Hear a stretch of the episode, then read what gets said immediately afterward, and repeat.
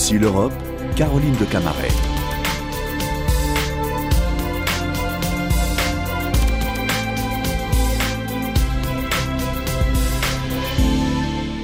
Bonjour à tous, merci de nous rejoindre sur France 24 et Radio France Internationale pour Ici l'Europe. Une rentrée sous le signe de l'économie avec le G20 et de la diplomatie avec l'Assemblée des Nations Unies qui s'ouvre mardi. Alors, pour parler de l'Union européenne dans la tourmente sur ces chapitres où elle voulait porter une voix et un modèle singulier. Nous avons le plaisir de recevoir aujourd'hui Pascal Lamy.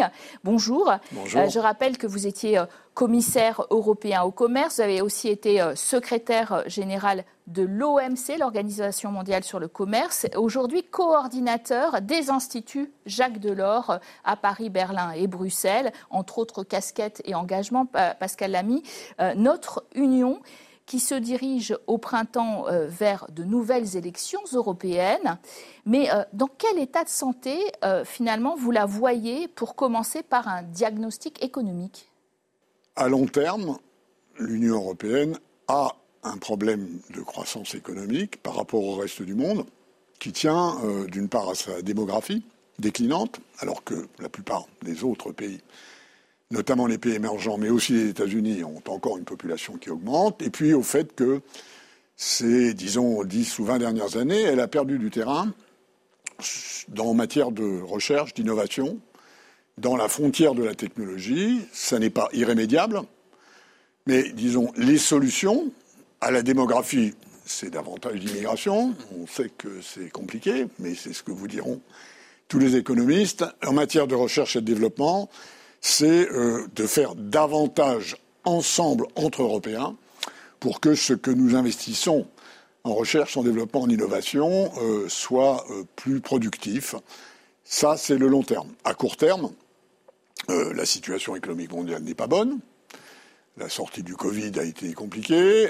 L'inflation, qui en a été un des produits, on combat ça avec des hausses de taux d'intérêt qui elles-mêmes nourrissent une partie de l'inflation. Beaucoup de pays moins riches que les autres dans le monde euh, sont très durement touchés par cette augmentation des taux d'intérêt.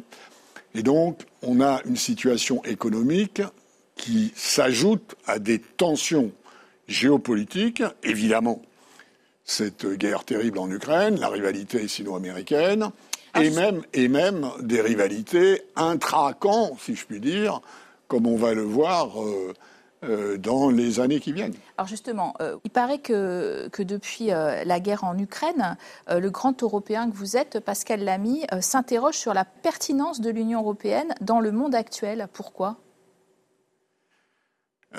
Chacun sait que je suis un fervent partisan de l'intégration européenne, mais j'essaie aussi de rester lucide, d'observer les faits, les événements, et je sens je me trompe peut-être, hein, mais que cette guerre en Ukraine, cette agression russe en Ukraine, est une épreuve redoutable pour l'Union européenne en tant que projet politique. Est-ce que l'Union européenne sortira de cette épreuve? L'OTAN assure la défense, vous dites, c'est ça déjà L'OTAN est, leader sur, le, sur les questions de défense. Il n'y a pas de doute. et sur les questions politiques, euh, l'Union européenne n'en fait pas assez? Il n'y a pas de doute que, dans la mesure où cette guerre se décidera par le sort des armes. Si nous gagnons ce que nous devons faire en soutenant l'Ukraine, c'est l'OTAN qui aura les Américains et les Européens, mais l'OTAN c'est quand même d'abord les Américains, euh, qui aura gagné.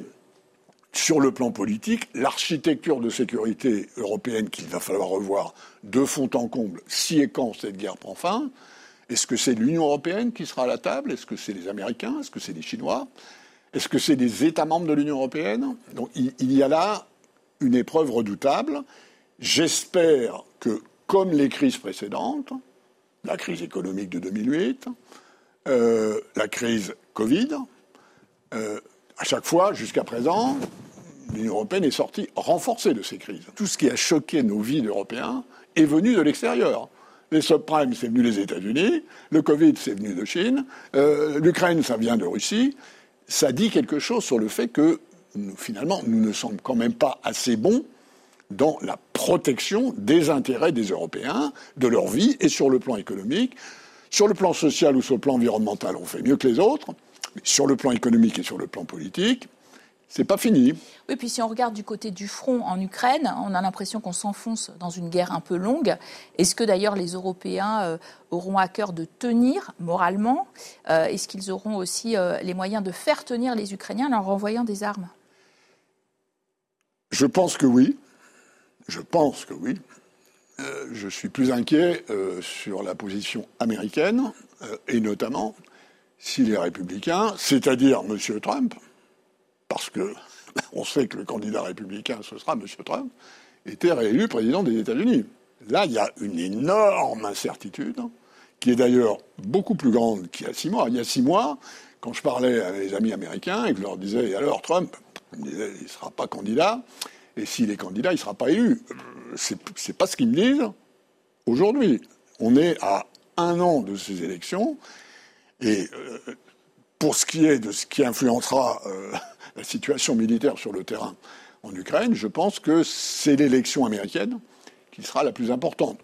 Pour ce qui est de la suite de l'intégration européenne, l'élection européenne de l'année prochaine sera très importante, que ce soit la participation ou que ce soit la recomposition éventuelle des forces politiques au Parlement européen et notamment l'influence que ça aura sur le parcours de transition écologique, qui est un sujet sur lequel l'Europe est en leadership à l'égard du monde.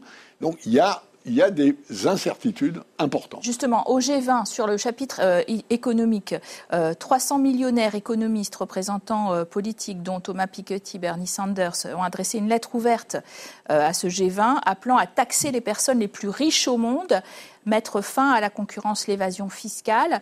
Euh, c'est vrai qu'on a commencé à taxer les multinationales à taux de 15% euh, pour, pour l'ensemble du monde, mais est-ce que finalement euh, ben, la richesse personnelle, c'est quand même ce qui se transmet le mieux et presque sans imposition? Il y a quelques années de ça, 5-6 ans, j'ai présidé pour la Fondation européenne des partis socialistes un groupe de travail sur ce que serait un programme social-démocrate mondial.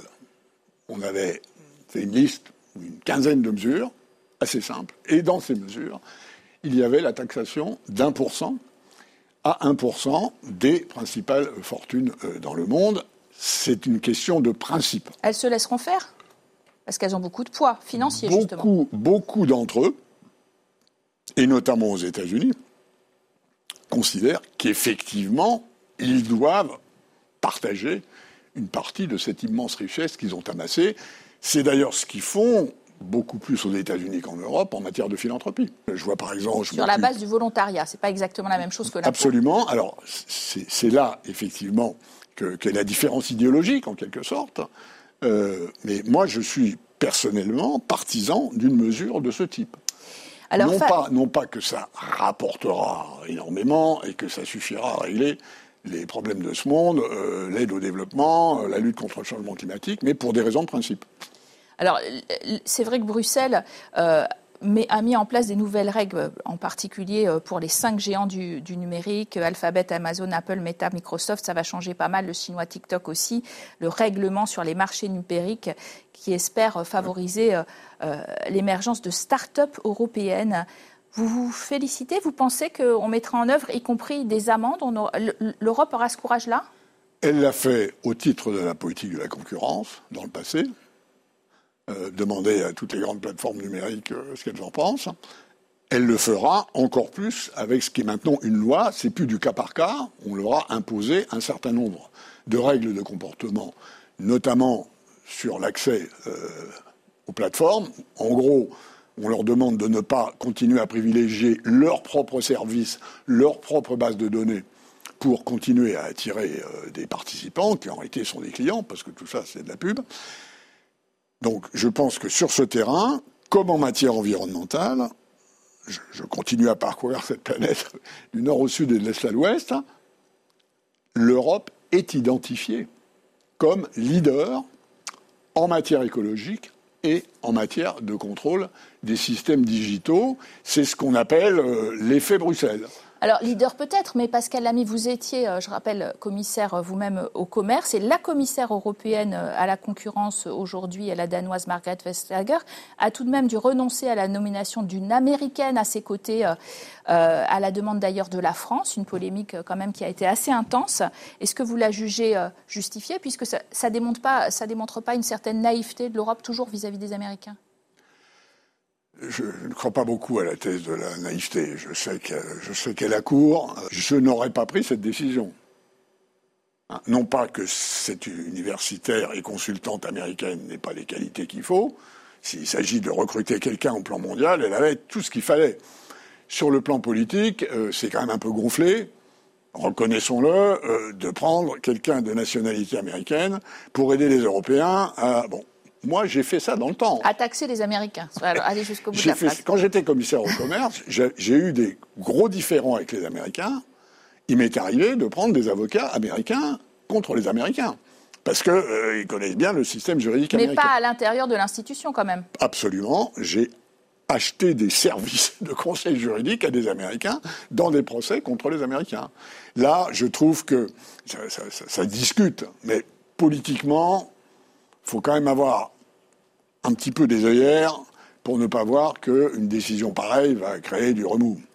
Alors, euh, l'Union européenne, c'est un ensemble de paix et de stabilité qui euh, demeure la première destination des réfugiés qui fuient un monde violent et guerrier.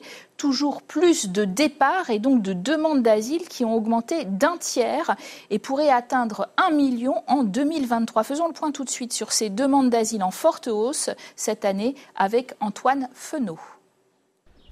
C'est la conséquence indirecte d'une augmentation des flux migratoires vers l'Europe. En un semestre, le nombre de demandeurs d'asile a fortement augmenté dans l'Union européenne, mais aussi en Norvège et en Suisse. 28% de hausse par rapport à l'année dernière et un record depuis 2015-2016 et le conflit en Syrie. Les Syriens, justement, représentent toujours une grande partie des demandeurs. Avec les Afghans, mais aussi les Colombiens, les Vénézuéliens et les Turcs, c'est 44% des dossiers. Alors, dans quel pays les demandeurs d'asile déposent leurs demandes? En Allemagne principalement. Berlin examine ainsi 30% des dossiers. L'Espagne en reçoit 17% et la France 16%.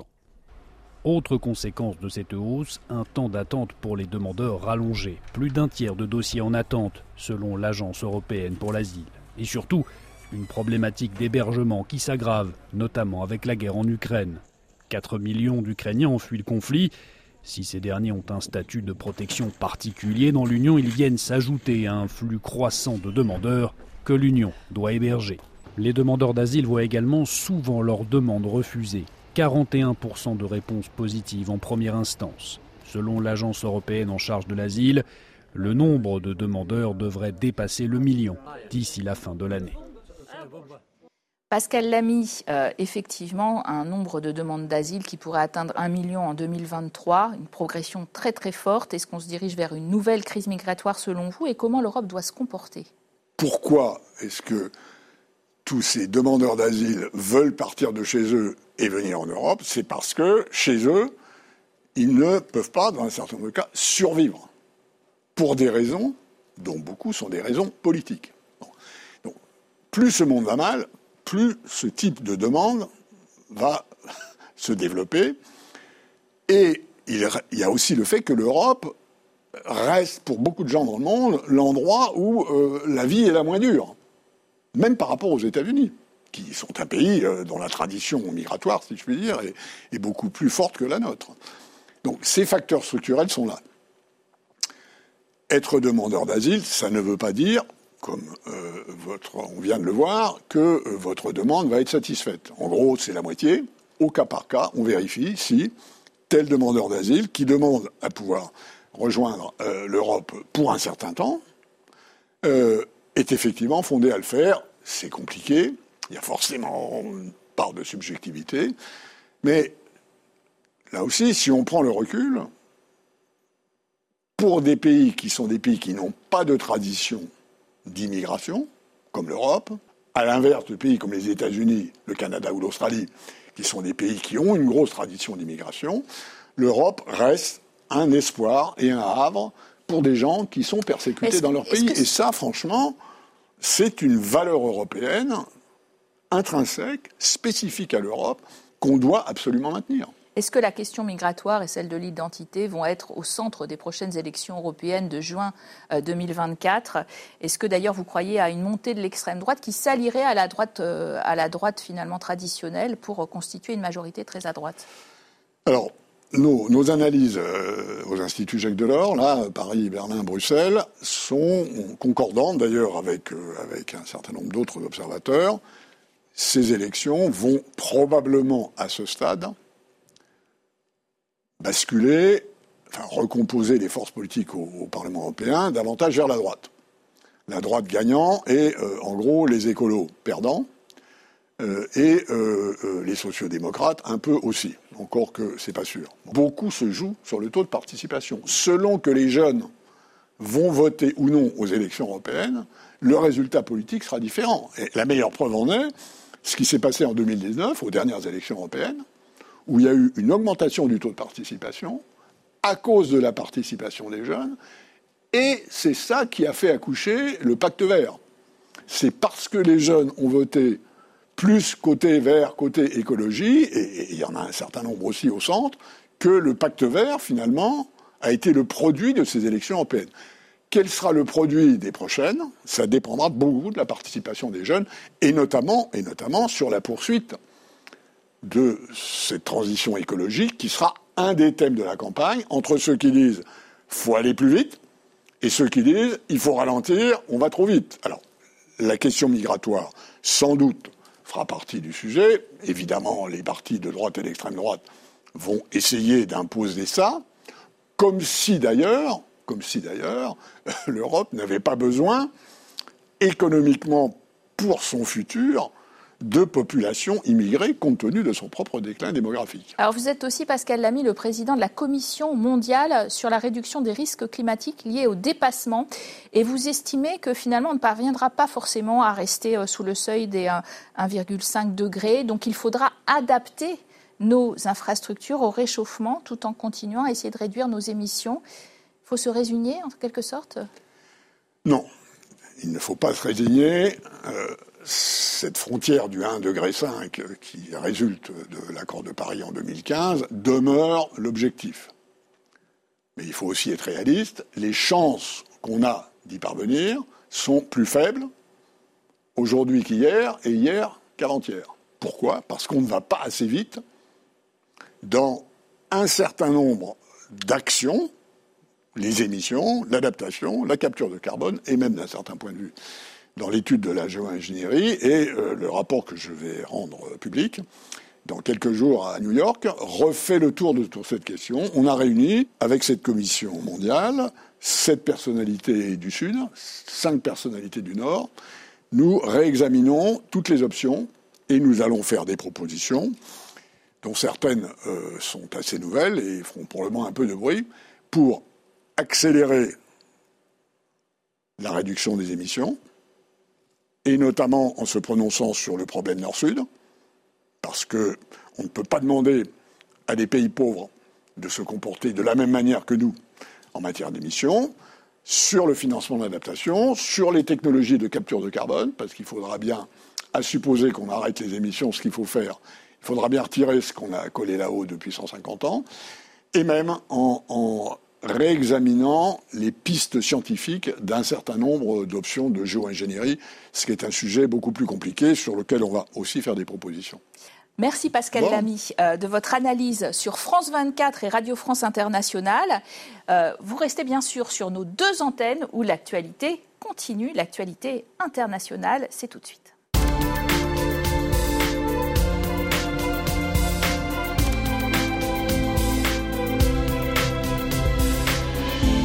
RFI, les voix du monde.